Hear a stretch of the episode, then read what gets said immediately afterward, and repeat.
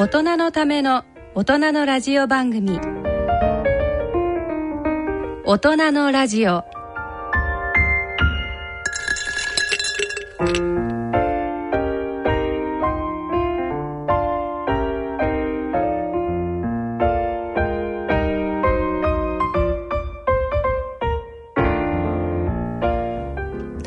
皆さんご機嫌いかがでしょうか？立川楽長です、皆さんご機嫌いかがですか？篠崎直子です。えー大人のラジオ第2土曜日のこの時間は笑いと健康をテーマにお送りしております。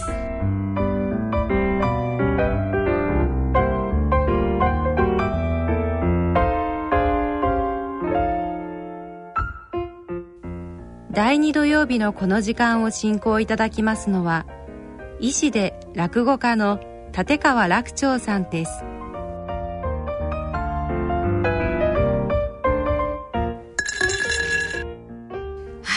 新年明けましたね。明けましたね。はい。おめでとうございます。今年もね、はい。えーいい年になりますようにと。ねえ本当ですね。えーやっぱりね、はいこの、えー新しい年っていうのはねなんかこういいですようん。いいですよね。なんかね何がいいんだって言われるとすごい困るんですけどね、ななんかやっぱりねあのいいですね。年明けてね。ねなんかこうウキウキしますしね。ななんかそうなんかこれからなんか新しくなるんじゃないかいいこと起こるんじゃないかなんてね、うん毎年そう思ってるんですけどね。わかります結局何も起こんなかったりするんですけどね。そうなんですよね。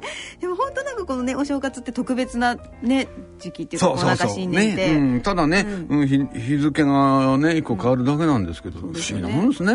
落語家の方ってやっぱり新年ってこうお忙しいんじゃないそうですか？そうあのねやっぱり予選がねかもう活発になるでしょ。だから、あのー新年のね、でもまあ落語協会とか技術協会の皆さんはね、はい。まあ予選がありますけど我々立川流はね、はい。もう大体お正月は、えー1月2日はもう忘年会ですから。もう忘年会じゃないよ。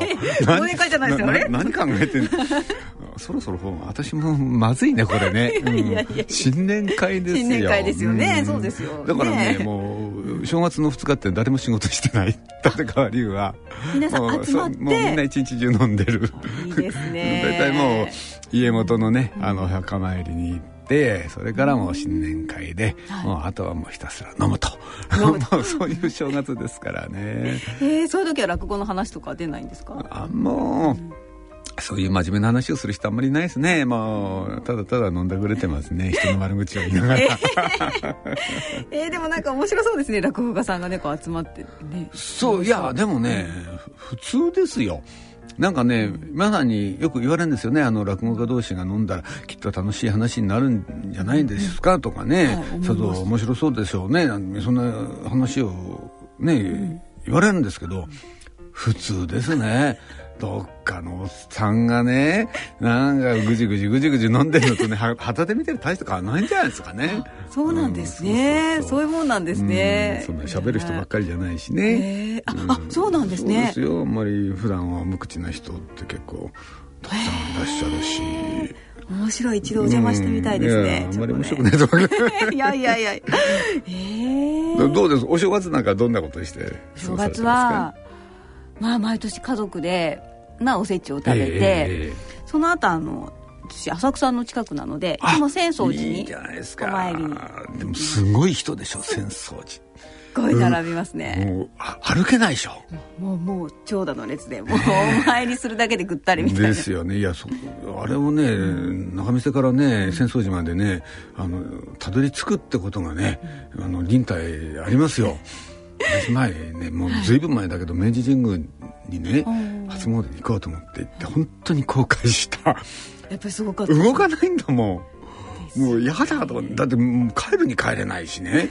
もう。あのドアドアドアドアドアドア後ろから来るわけでしょ。もうあれもね逆らって帰る方がよっぽどエネルギーいるんでそうでね。ないからもう流れに乗りながらね、歩くんじゃないんですよ。ずってんだもん足をね。そうずりですよねずりずりってそんな感じで歩いてんだもん。下しかも下玉砂利出しでくたびれるくたびれる。疲れますよね。もうね二度と来るもんかと思って。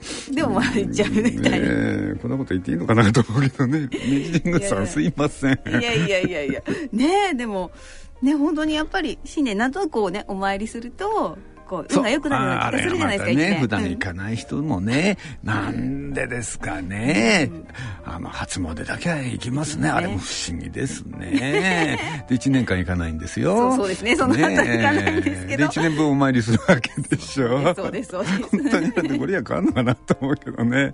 ねでもね行っちゃうまあ、あれはねもう、はい、行かないと気が済まないっていうのがありますからね日本人ですね。はい、はい、えー、それでは、えー、今回も大人のための大人のラジオ進めてまいります。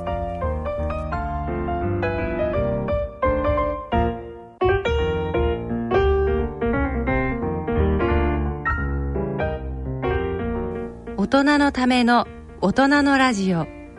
この番組は野村証券ほか各社の提供でお送りします。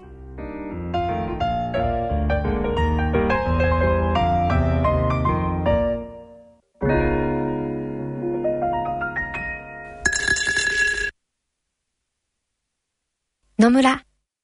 第二の人生に必要なのはお金だけじゃないから。ゆったりとした旅を楽しみたい。健康はもちろん若々しさもまだまだ保ちたい。住まいをもっと快適にしたり相続のこととかもしもの時のことも考えておきたい。セカンドライフのために知りたいことってたくさんありますよね。あなたのハッピーなセカンドライフのために。野村証券の本支店ではさまざまなスペシャリストを講師にお招きして野村のハッピーライフセミナーを開催しています。詳細はウェブで「野村のハッピーライフ」と検索してください。なお当セミナーではセミナーでご紹介する商品などの勧誘を行う場合があります。それの村に来てみよう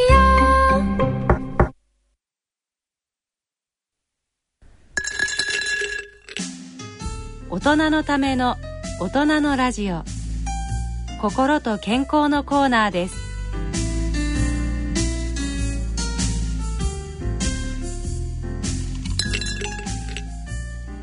大人のラジオ。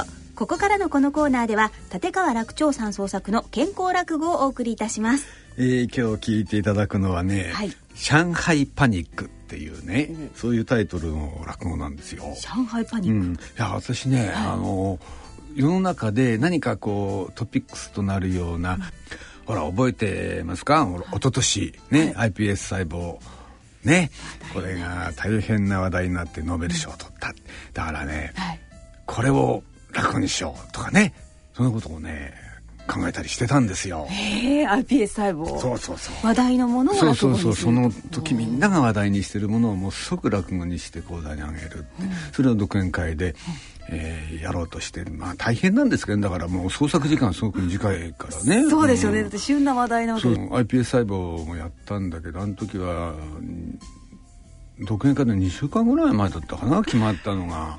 わあこれで作ろうと思って作る。だから1週間ぐらいしか時間がない中で本作るわけだから、だからまあ、まあ普段もそうなんですけどね。追い込まれないとみたいな。毎月ね独演会やって大体、えー、新作をネタ卸ししてるわけだから、まあ、結局ねあの作る時間なんてそんなに長いわけじゃないんですけどねやっぱりねあの期末試験と同じですね。追い込まれないと 集中力がね高まらない、うん、別にサボってるわけじゃないんですけどね、まあ、この上海パニックもそうであの覚えてます？あの中国で鳥インフルエンザがね、発生した感染者が出て、ねえ。ー、そんなんで大騒ぎになったじゃないですか。はいね、あの時に、えー、あじゃあ鳥インフルエンザで落語作ろう。と思いましてね、はい、で作ったのがこの話なんですよ。だから「上海パニック」っていうタイトルついて、まあ、別に上海がどうだこうだってそういう話じゃないんですけどね。やっぱりあのー、あの時に、えー、上海で起きた出たっていうのがとても話題になってたんでそれをそのまま持ってきただけでね、はい、うん、別に上海に恨みがあるわけでもなんでもないんですけどね。はい、そうなんです。じゃあ鳥インフルエンザの。そう、うん、だからね、うん、あのこれが感染するとだって怖いでしょ？免疫がないんだから人間にね新型のインフルエンザですから、やっぱみんな怖いわけですよ。そうです、ね、そのなんだろうみんな持っている言い知れぬ恐怖感みたいなものを、そのテーマにしようと思いましてね、うん、だからその感染そのものとかインフルエンザそのものっていうよりその未知の感染に対する人間の持つ潜在的な恐怖それをテーマにしたね超スペクタルなんかすごいすごい落語みたいですね。全然そんなんじゃないんだけど、ね、えー、そうなんですか？いやちょっとちょっと、ね、まあ、聞いてみるとがっかりします。なんてこと言っちゃいけないけど、えー、じゃあちょっと楽しみに聞いてみましょうか。はい、えー、立川楽長さん創作健康落語上海パニックをお聞きください。iPS 細胞でノーベル賞を取って、えーまあ、私がじゃないんですけれども。山本教授がね、えー、でまあもう日本中がわーっと大騒ぎしましたよね。ですからあの時に、まあ、なんかこういう世の中で、えー、こう話題になっている健康のネタをもうそのまんますぐ落語にしたらどうだろう、まあ、そんなふうに思いつきまして、えー、iPS 細胞の落語をやらせていただいて大変にあのおかげさまで、えー、面白かったと言っていただいて、えー、じゃあまたやろうかなと思ったんですがね。難しいんですよなかなかこの健康の話題がもう日本人みんな知ってるぐらいの話題になることそんなにはないんですよ。あの政治の話題だといくらでもあるんですね。いくらでもあるんだよもうとにかく定期的にもうその暴言を吐いたり失言をしたりする人っていうのが必ず現れるんですね。えー、あの猪瀬さんの次は橋本さんだったりなんかしてもう次から次へと来るわけですね。うんだからもう話題にこと書かないんですよ政治のネタなら、えー、しかしあの橋本さんもですねあのあんだけのことを言って維新の会がガタガタになると思ったら意外にそうではないですね。あの団結が固いんですね。あの人たちっていうのはね お互いに話し合わなくても考えてることも分かるんですよ。維新伝心って言いましてね。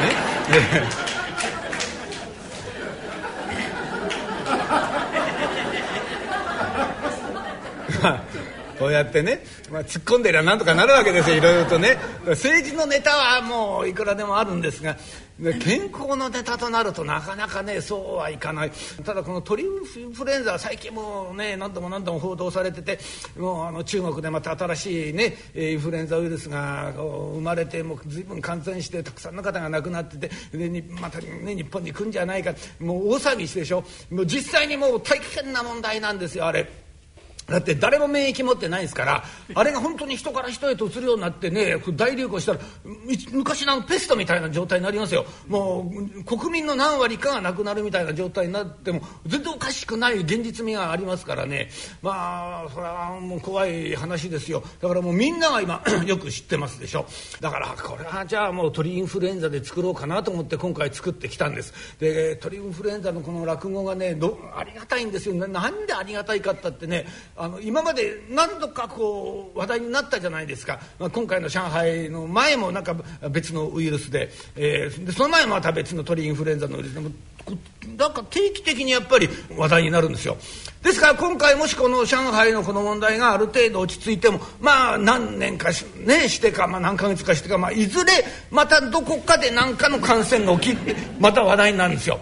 そうするとその時に今回作った落語をもう一度やることができるわけなんです。まあでも本当にねもう突然変異するということはもう全く未知のウイルスになるということですからこれは本当に人類にとっての危機ですよね。だからそんなインフルエンザにかかったみたいな人が身近にいたらこれはねまあ周りの人はたまんないだろうと思いますけれども、まあ、しばらくの間、ね、本当に正真正銘のネタ殺しでございます、えー、お付き合いを願っておきますけれども。はい。もしもし。腹口ですけれど。なんだよ。武田かよ。何？ね今何やってる？あな決まってんだろう。会社行く途中だよ。え？だから、駅降りて今歩いてるとこ。え？ー、なな何なんだよお前も。う何何やってんの？実はさ俺今ねあのうちにいるんだよ。うちにいる？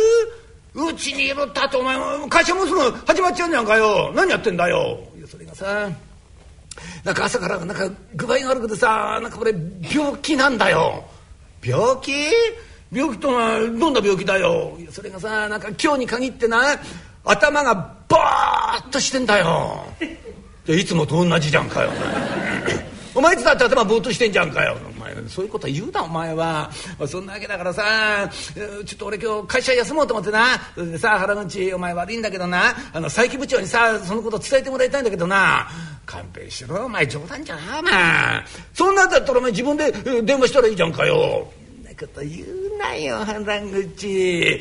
お前だって佐伯中部長どういう人か分かってんだろ？な？あとにかくお前ねちっこくってさもうしつこくてな。で細かくてうるさくてもういつだってチクチクチクチクやってんじゃんかよ。あんな人に今日会社休みますなんて電話してみろよお前。俺本当の病気になっちゃうよ。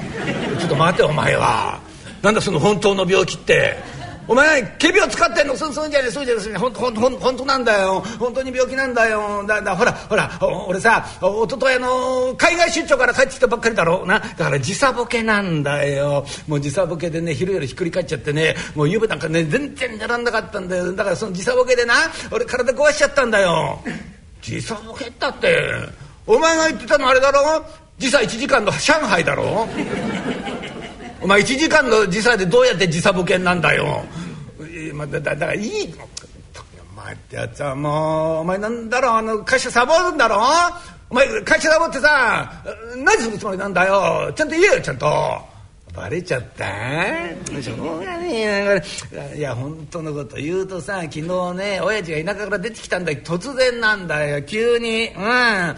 でねで今朝になってさどうしてもスカイツリーが見たいって言い出してさしょうがないから俺これから親父と一緒になスカイツリー見に行くんだよ。おい武田お前ねそんなことで会社休むつもりかよお前そそんなことって言うけどねしょうがないだろうちの親父ね東京出てくるの20年ぶりだぞお前。ねあの電車だってめったに乗ったことがないんだからそんなのお前一人で行かせてみろよお前観光してんだか徘徊してんだか分かんなくなるぞおい。いや俺もさお一緒になんだもない親孝行だと思ってさでそう思ってやってんだよ。うんしょうがないな。分かった分かった。じゃあいいよ。じゃあ俺さ佐伯部長に言っとく、うん、だけどお前いいか？あの佐伯部長だぞ。な？ちっとやそっとのことで納得するような必要はないんだから、うん、じゃあ俺ね もう目いっぱいもうねあの言っとく悪く。ね、うん、だからお前いいか？あとちゃんと話合わせろお前、うん、めちゃくちゃ重症に言っとくから。な？ああで明日どうするんだお前？あ大丈夫大丈夫。あ明日行く。絶対行く。いやうちの親父さあの今夜の新幹線で帰るんだよ。だから絶対に行くから大丈夫だから、うん、悪いな原口。いやこんなことさ。同期のお前でなかったらたとめないよ。恩に切るよ原口。部長佐伯部長あのちょっと話があるんですけど。うん？なんだ原口？なんだよ。それがあの、武田のことなんですけどもね。いや実はあのさっきあの私の携帯に電話があったんですよ。え。でなんか武田ねあのなんか風邪ひいたらしいんですよね。何よ。風？おい原口言っとくぞ。うちの会社の辞書にな「風」という文字はないんだよ。え？風ってなんだ？聞いたことねえな俺は。そそれはあの部長あのねすんごい風なんですって。あのとにかくあのね朝ねあの熱測ったら40度あったってんですよ。40度、うん、もうすごいんですよ。でねあの咳もひどくってね私とねあの携帯で電話してる間ねもうずっと咳込んでるんですよ。もう満足にねしゃべれないぐらいひどい咳なんですよ。いやいやそれなんかねもう体中痛いらしいですよ。えー、なんか頭が痛くて喉が痛くて胸が痛い胃が痛くてね吐き気がして下痢がしててねでもって腰が痛くてね膝がカクカクカクして歩けなくてね足なんかね水虫が出たんだそうです。水虫関係ねえだろうよおめえ。うん？だから何？ですからそんなんでもう動けないんですって。もう布団から出られないって言ってるんで。でね、まあ、今日は休ませてもらいたいって。感情ねえな。近頃の若いもんはいいか？うちは商社だぞおい。商社なんかそのぐらいのことでな。休んでどうすんだそんなことお前商社も務まるかあんた。でなんだ武田明日どうするつもりなんだよ。いや大丈夫です。あの明日明日ねあの出てくる予定になってますから。なんだその出てくる予定っての。なんでおめえが分かんないやなんでったって大丈夫なんですよ。いや今夜の新幹線で帰るって言ってますから。何の見られない。ななななななんでもないんです。いやなな若いんですからもう一日寝たら治りますから部長。大丈夫ですよ。明日絶対出てきますから。にしたっておめえおかしいなおいだってお前昨日元気だったぞおいあいつピンピンピンピンしてたぞ。あいつ確かお前昨日な焼肉定食の大盛り食ってたぞおいそれがなんで今朝になって40度熱が出んだよ。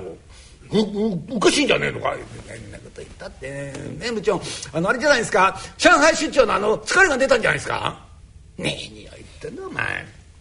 上海なんかすぐそばじゃねえか。ね。商社マンが上海行ったぐらいでお前熱出してどうすんたかで上海上海おい。おい原内確か武田あれだろ？あの、上海のようちのあの契約の農場の鶏肉の輸入のことであの、なあの言ってたんだろ？そうですよ。あのなんか契約期間が切れたんでね、えー、新しくあの更新の契約書持ってあの上海飛んだんですよ。そうだよな。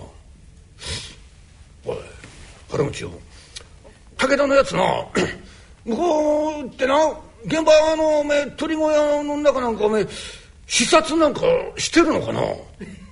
視察ですか鳥小屋の。だあいつ営業ですからね。第一あいつそんなまめなやつじゃ。いや視察してます。はい。いやいやしてますいや武田そう言ってましたはい。あのねえ何でもあの鳥の健康状態を確かめるために鶏を一羽一羽よく視察してきたってそう言ってました。はい。あのとにかくあの仕事になるとねあいつ真面目で几帳面なやつですから。本当か。間違いないな。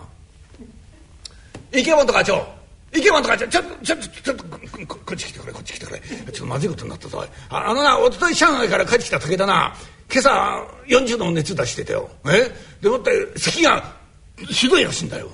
ひょっとしたらあいつ上海でな鳥インフルエンザにかかったかもしれんぞ。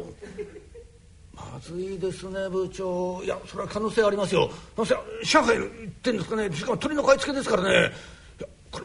まずいですね部長。そうなんだよ。いいいいかいいかいか万が一だぞあ武田が鳥インフルエンザにかかったと知ってみろ我が国の最初の感染例だぞマスコミが来るぞ我が社にもいっぱい来るぞ。そうすると、えー、うちの会社の名前がな雑誌とか新聞とかテレビとか出るぞ。そんなことになってみろうちの鶏肉誰も買わなくなるぞ。いいかこんなことになってみろうちみたいな小さな商社はあっという間に潰れる。いいか木本君ここれは我が社の最大の危機だぞ。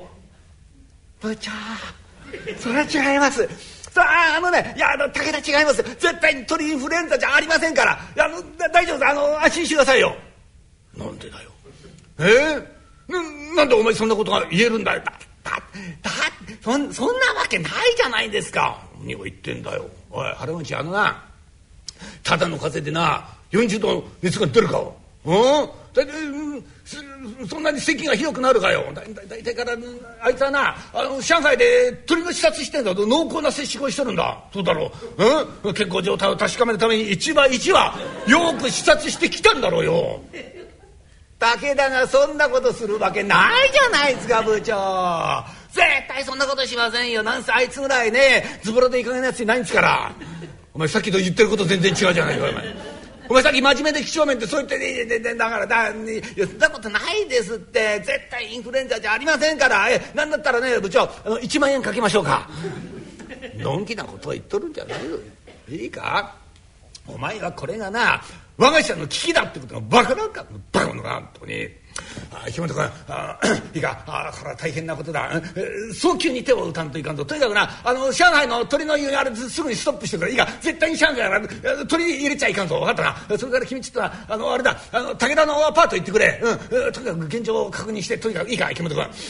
武田絶対に病院には連れてっちゃいかんぞ。武田なんですか病院に連れてっちゃいけいけないんですか？当たり前じゃないか君。病院なんかに連れてってみろよ。鳥インフルエンザだってことはバレちゃうじゃんかよ。いいか。武田はできればな。たった一人で人知れずアパートで死んでくれるのが一番いいんだよ。それが最も理想的な解決法だ。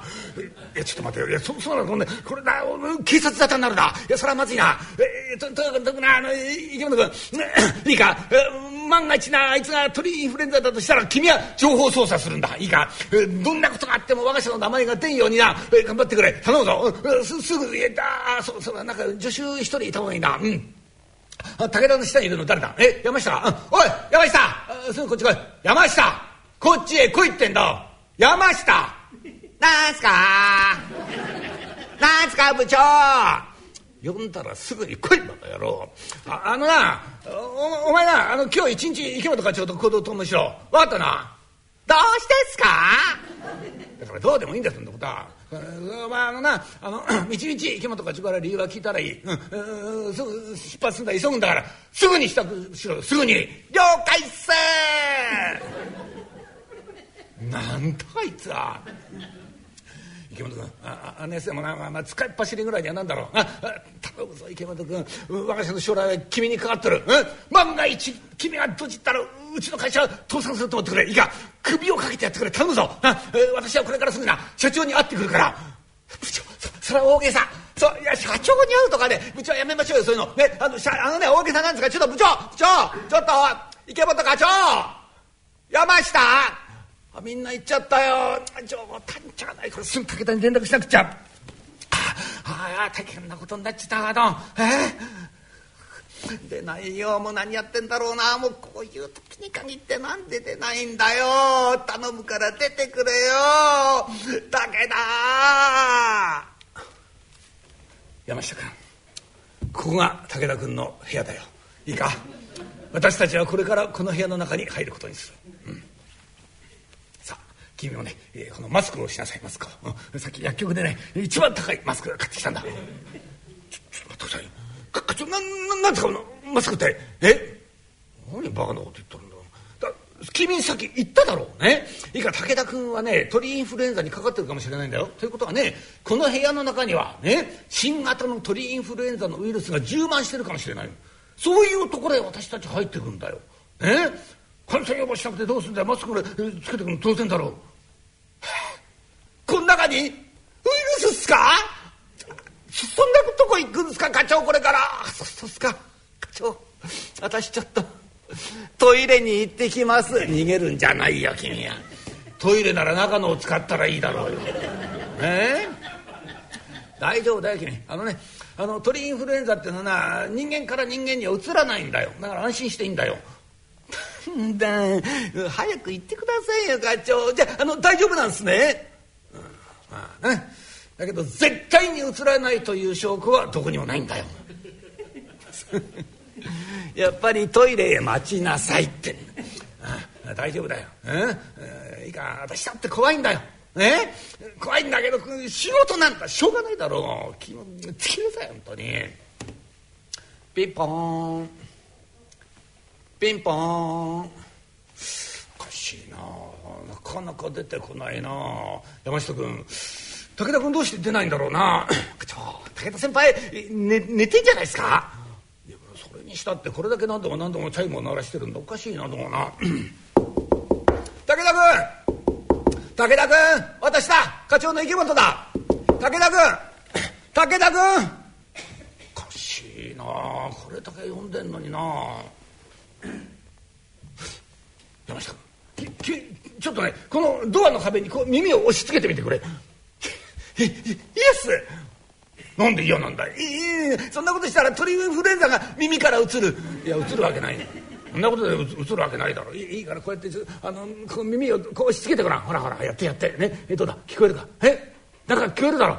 聞こえないか聞こえんだろ。聞こえるっす。聞こえるだろ。何が聞こえる？課長の鼻息っす。誰がそんなもん聞けって言ったんいやそんなことはどうでもいい。そうじゃない。部屋の中からなんか携帯の中着信音みたいなの聞こえんだろ。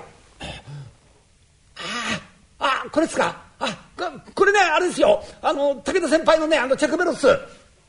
やっぱりか。やっぱりそうか。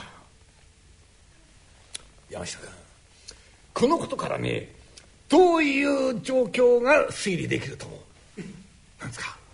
すす推理ですかそそうですねあのということは誰かが武田先輩の携帯に電話をしてるっていう状況が残すね当たり前じゃないかだからなってんだろうよそういうことを言ってんじゃないんだよどうして武田君は携帯に出ないんだろうえいや彼はね今朝あれだよあのー原口君にね会社を休むと電話をしているはずなんだ、ね、その時には彼は重病で布団から出られないような状況だった。ね、そうだろ？ということがだよ。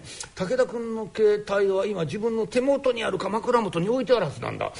いいかいこれだけ携帯が鳴ってもね出ないはずがないんで気が付かないわけないんだいやいやそれだけじゃないよ。さっきからこんだけピンポンピンポン鳴らしてるのに彼から何の返事もない。ということはだよ。このことから推察される最悪の事態はだね。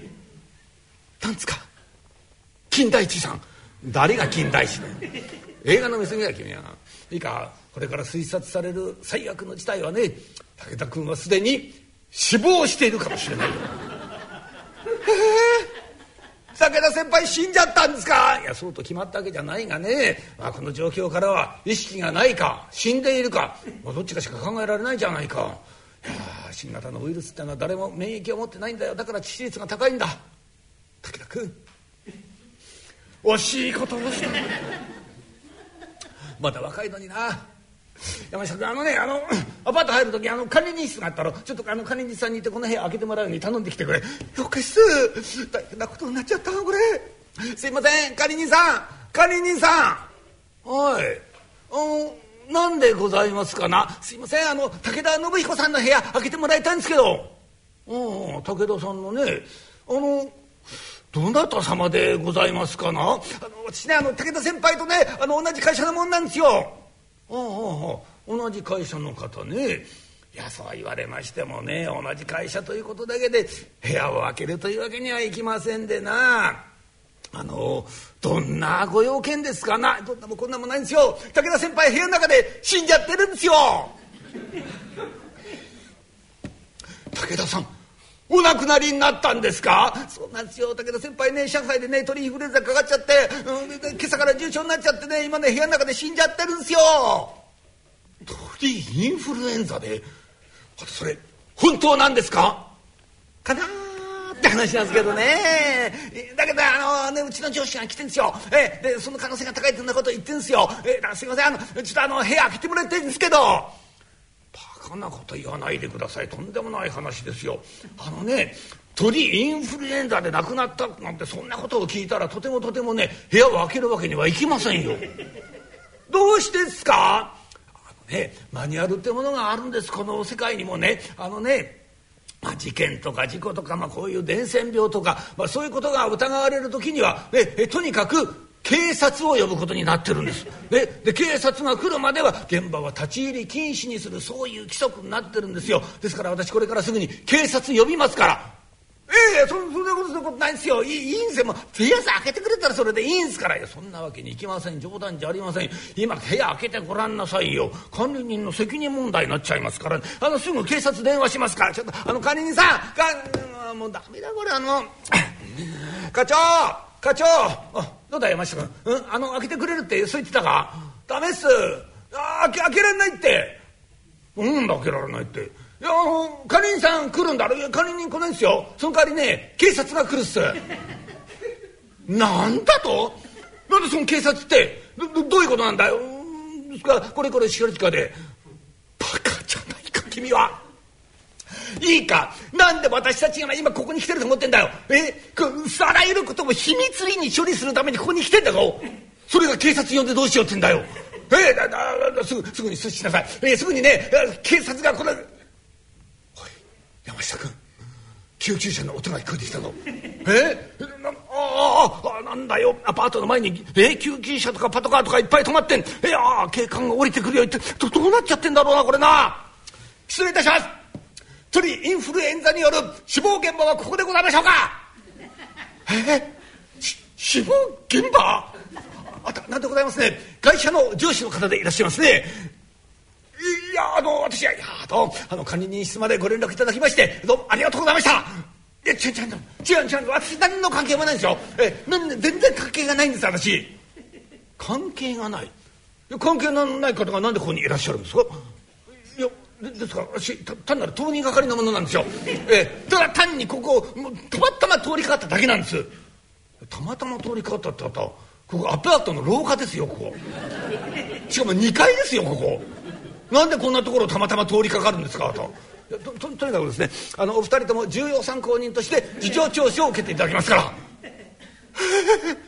事情聴取？ダメだ。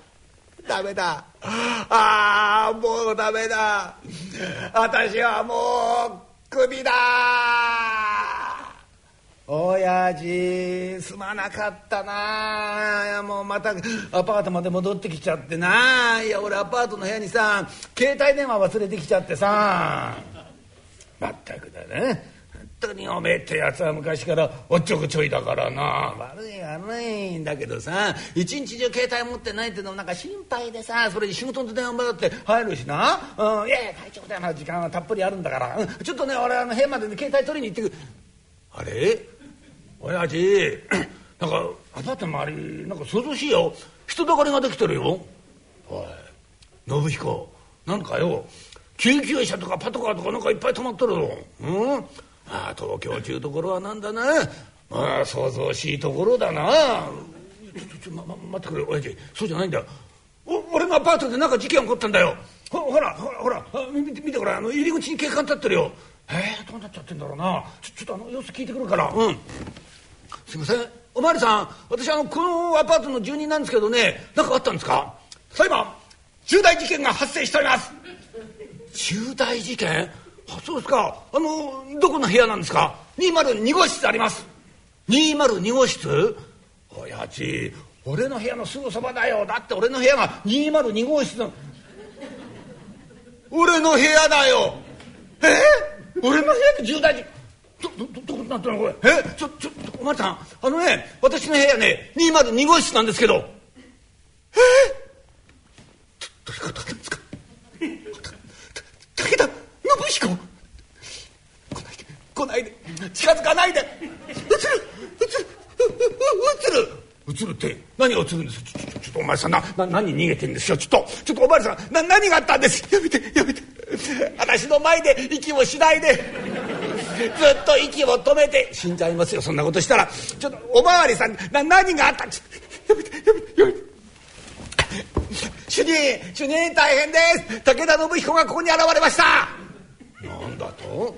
武田信彦が君何か武田信彦本人に間違いないのか？そうですよ。武田信彦ですけど。一体何があったんですか？うちの部屋で。武田君。武田君じゃないか。池本課長。山下え？ななんで二人がここにいるんですか？な何やってんです？何やってるじゃないよ君。君こそ一体今までどこに行ってたんだよ。君なんじゃないのか？朝から40度の高熱を出して動けないんじゃなかったのかい？え？40度の高熱？何の話ですか課長それ。ああこれはこれは。ああ会社の課長さんでございますか。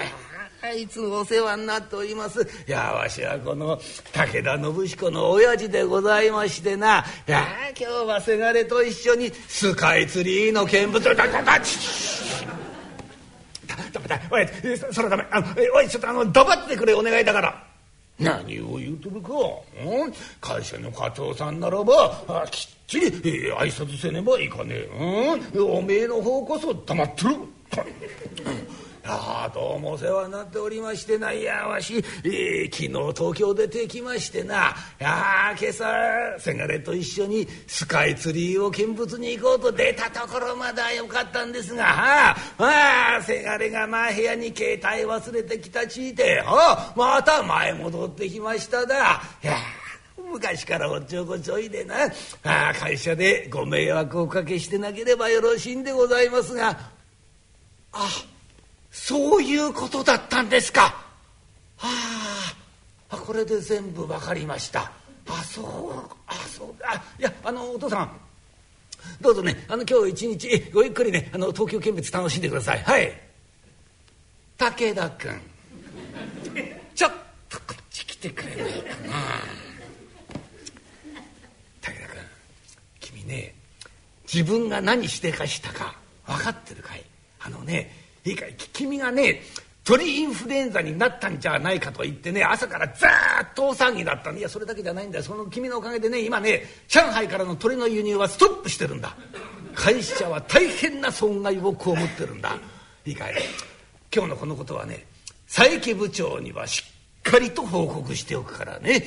まあ明日になったら佐伯部長はね君が出社するのを手ぐすね引いて待ってるだろうね武田君。明日が楽しみだね。佐伯部長が手ぐすねですか？ダメだ。もうダメだ。俺はもうクビだ。おはようございます。佐伯部長。申し訳ありませんでした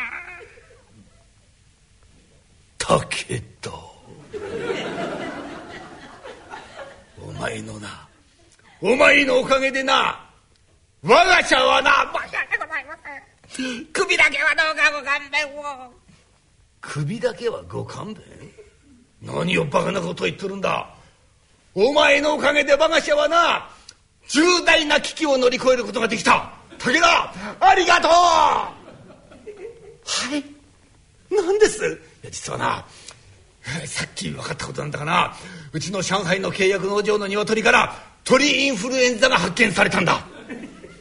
いやあのまんま輸入を続けていたらなうちは致命的な打撃を被っとったぞところが輸入をストップしてたおかげでな危機を回避することができたんだ。武田これもみんなお前が仮病を使ってくれたおかげなんだよ。ありがとう感謝する。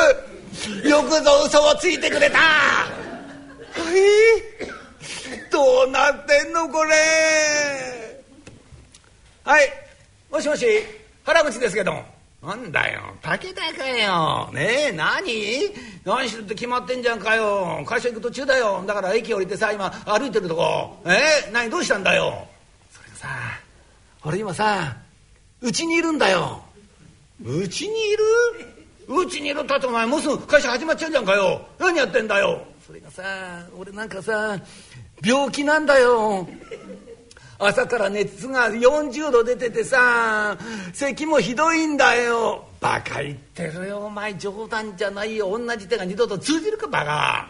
何が熱が40度あのないいか武田お前同じ手使って3日前によ大騒ぎになったんだろ会社中。ねえ証拠りもないやつだな。今度は誰が出てきたんだ田舎から。おふくろさんか？いやそうじゃないんだよ。本当なんだよ。とにかく熱が40度あってさそれにねなんかもう朝からねもう変な咳が出てんだよ。もうお前のね仮病にはこりごりなんえ？咳が出てる。本当かお前。どんな咳なんだよ。どんなってさだからもう朝からずっとねだからこ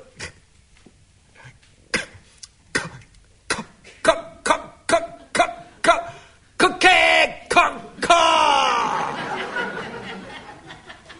武田大変だよ。こりゃ本物だ。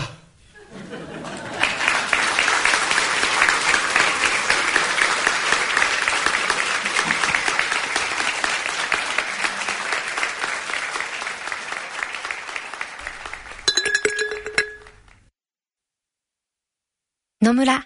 鈴木さんちも田中さんちも佐藤さんちも深堀さんちも貯蓄から非課税投資へ。野村で NISA 始めた人から非課税に。野村。伊藤さんちも高橋さんちも渡辺さんちも中村さんちも貯蓄から非課税投資へ。野村で NISA 始めた人から非課税に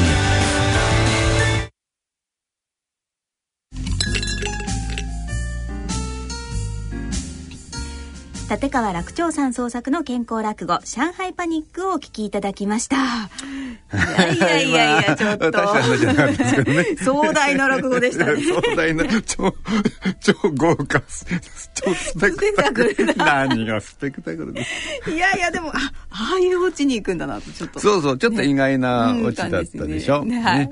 えー、あれもちょっとね、あの苦労したオチなんですけど、ね、あそうなんですか。結局かかってたってこと結局かかってたっていうね、うん、でねその席がコケコッカをするくだらない。しゃれくだらないこのオチはね。さすが最後までこうね、手を抜かないというか。いやいやいや。そこまであここまで完璧なの、はい、最後に最後にこのオチかよみたいなね。まあいいんですけど。ねでもなんかこうねちょっとこう休みたくなる気持ちとかねそんなの分かりましたね。ね、はい、皆さんやるでしょきっとこのね。ねだってそうですよ。だって昼間の寄せなんか出るとね、うん、サラリーマン風の男の人がね、うん、結構ね、うん、聞きに来てんですよ。えスーツ着て。そうそうそう。この人ひょっとしてサボってきてんのかなとかねつい考えちゃいますもんね。わかります。そうですよね。だって昼間さそのくらいの男の人がスーツ着て寄せに来るわけな おかしいじゃない絶対。寄せに行くぞってスーツ着て。営業ですって言ってねどこに営業行ってんのか分かんない。ね、まあいろいろありますよね。人間ですからね。はい。たまにはね。はい。あね。でも鳥インフルエンザ怖かったですよね。そう怖いですよね。何が怖いったってねあのさっきね申し上げましたけども免疫がないのね。でねこの新型インフルエンザってどういうものかっていうとあのね簡単に言うとウイルス自体が突然変異して変わっちゃうんですよ。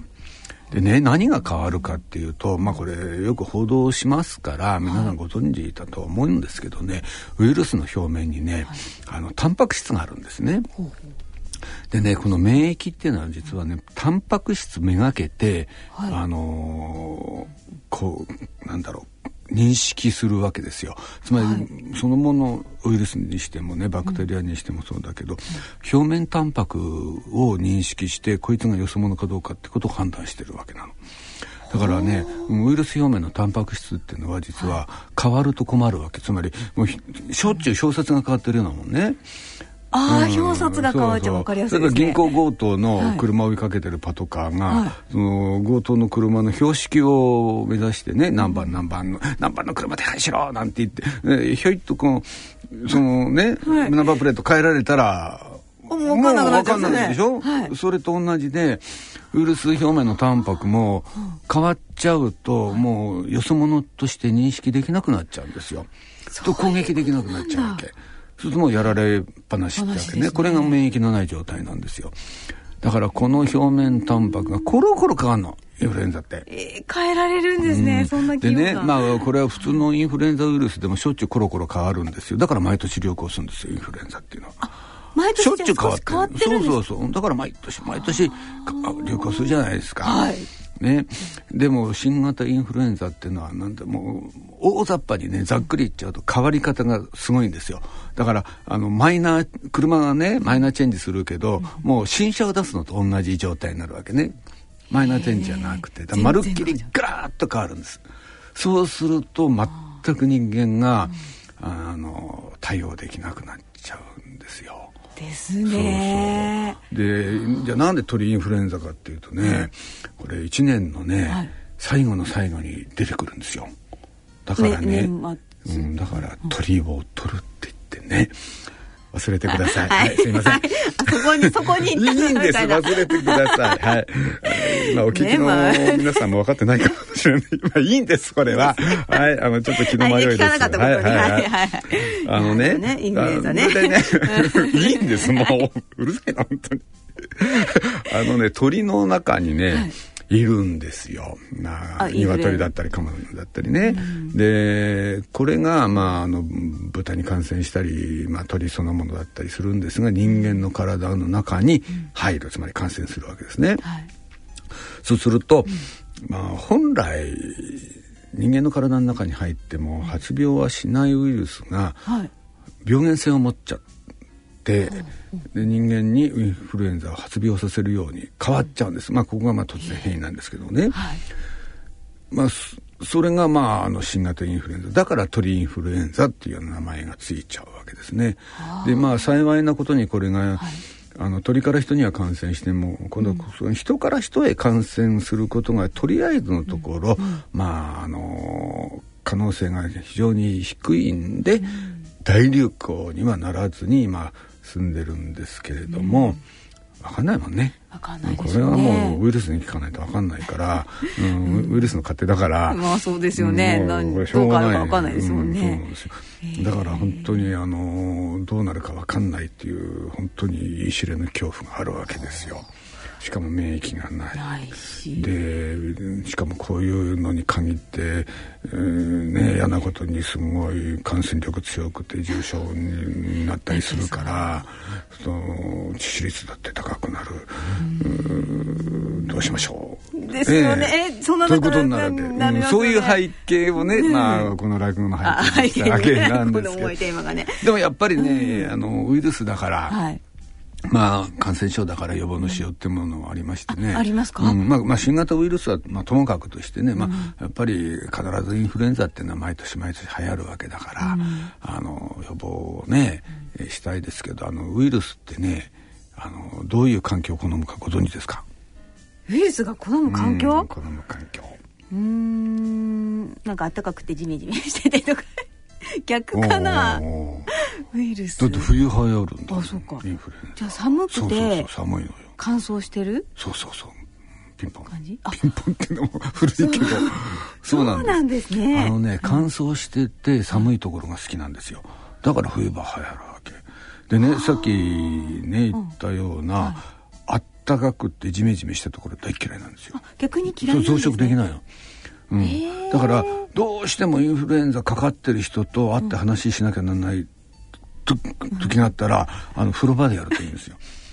もう湯気がプワーって熱くここでね、えーお話をしてるともしかしたら映らないかもしれない。かもしれない。だって感染力すごい例えばね、今ねあのーインフルエンザにかかってるとするじゃないですか、はいはい。でね。5本とね、咳したとするでしょ、一1回咳をするとね、はい。どのくらいのねウイルスが飛び出してくるかわかります？え？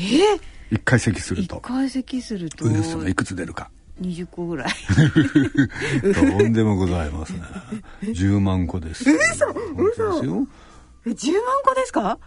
くしゃみでね、200万個って言われてる。1回くしゃみすると200万個出るんだウイルスが。もうあっちこっちじゃないですか、もういや私別に数えたことはないですよ。私が数えたわけじゃないですよ。だから、頑張って偉そうに言えないけど、そう言われてます。でね、そうすると今、だいたい1メートルぐらいじゃないですか。ねこのお互いのねね。はいだから、もし今、5本と咳をすると、直接私の中に入るんです。だいたい1メートルから1.5メートルぐらいの間隔で咳すると、バーンと出るわけじゃないですか。そうです。やたら100たくさん、10ね、万とか100 10万とか200万とか、はい。それがはい。直接私のその口の中に入って気道ね？気道まつまり気管とか気管支とか鼻粘膜とか、まあ、そういうとこからあのウイルスが侵入することができるわけです。ね、だから風呂場で話したあそうですね。いや風呂うん。場、あ風呂場じゃダメだねやっぱり。えダメですか？1.5メートルだと直接入っちゃうから、あやっぱりジメジメしてても入っちゃう、んやっぱり2メートルぐらい離れて風呂場で。冬場はじゃあ人と離れて。そうつまりね、はい。まあ、何が言いたいかっていうと、はい。人混みに行くなってことですよね。だからよく言われますでしょ人混み避けましょうって。このくらいねあのうん感染するわけですよ、お父さんたちがさ、はい。愚痴をこぼしながらねお酒飲んだりはい。忘年会この寒いのにさ、新年会もそうだけど、ね、年末年始って飲む機会多くなんじゃないですか。ね、散々飲んで寝不足して、ね、体力落として、はい。寒風の中をですよ、ね、あの疲れた足を引きずってとぼとぼ家へ帰る。こんなもんインフルエンザウイルスの格好のあれですよあのターゲットになっちゃうですうん。ね、いいのめっけたっつってパーッと。ね体力落ちてる免疫力が落ちてる疲れてる、ね、空気は乾燥してて、ウイルスは元気、ね、そんな時にね寒空の中お父さんがね、うん、とぼとぼとぼとぼね帰ったそうもうウイルスにしてみりゃさいい相手見つけたみたいな。見つけただよねだから、はい。インフルエンザの予防で、まあ、マスクしましょう手洗いをしましょう。もちろんなんですけど、えやっぱりね何と言っても大事なのはね免疫力を落とさないことね元気でいること元気でいる。うん。だからそんな夜更かししたり寝不足したりね遅くまで飲んで歩いたりもうねをやめなさいよってう。ん、そういうことですかね。だから、あとまあ人人混みに行かないってのもそうだけどでもあの寄せだけは行った方がいいですよ。人混みでもね、えー、寄せは例外ですから。寄せは別なんですね。あれ行っていい人混みと行けない人混みが、うん、そうそう寄せはいいんですよ、うん、だって笑うもん。そうですね。笑えば免疫力高まるんですから。そうですよね、ね、入っても大丈夫。跳ね返せるだからねもうこれからね、あのまだまだインフルエンザ流行りますから、はい、まあ、インフルエンザにかかりたくないなと思ったらねもう大笑いしてください。ね免疫力が高まる、うん、でもあんまりね大口開けて笑ってるとね、はい、その分ウイルス吸い込んじゃうからね。大変ちょっとどっちがいいかなみたいなね。そうそうそうなるべくねおちょぼ口でね、はい、大笑いしてください。難しい、ね、難しいなできるかな。難しい。はい、えー、ということで以上健康落語のコーナーでした。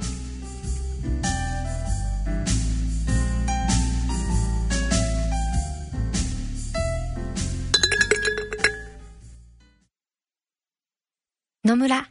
鈴木さんちも伊藤さんちも高橋さんちも中村さんちも渡辺さんちも田中さんちも佐藤さんちも深堀さんちも貯蓄から非課税投資へ野村で NISA 始めた人から非課税に。この車かっこいいな。なんて名前だろう。こんなところにマンションできたんだ。どんな間取りかしら。人々のそんなちょっとした興味を消費行動につなげていく。これからのビジネスに課せられたテーマを NEC は先端技術でサポートします。それが画像認識サービスガジル。名前も知らないちょっと気になるものにスマホなどモバイル端末をかざすと名前や特徴に加えて関連するキャンペーンや販売店の案内などビジネスにつながる情報が表示される仕組み。今度見に行ってみようかしら。興味を持ったお客様には時差なく情報を提供したい。そんな企業とともに新しい情報提供サービスを作っていきます。画像認識サービスガジル。NEC の先端技術でビジネスチャンスが生まれる広がる。人と地球に優しい情報社会へ Empowered by Innovation. NEC 大人のための大人のラジオ。今回の大人のラジオはいかがでしたでしょうか？ね、やっぱりお正月のね、うん、えー、第1回目の放送ですから、はい、えー、やっぱり皆さんにね大いに楽しんでいただければと思って、ね、はい、頑張って選んでまいりました。はいですね。え、さて、ここで皆様へお知らせがございます。えー、来たる2月19日水曜日ですね、えー、東京都中央区にあります築地本願寺ブディストホールにて開催される落語独演会第14回楽町築地独演会に、え、抽選で5組10名の方にプレ、え、チケットをプレゼントさせていただきます、え、チケットをご希望の方は番組ホームページの番組宛てメール送信フォームからご応募いただくか、え、郵便の方は、え、郵便番号これ変わってますので注意してください、えー、105-105-8565郵便番号105-8565ラジオ日経大人のラジオチケットプレゼント係宛てにお送りください。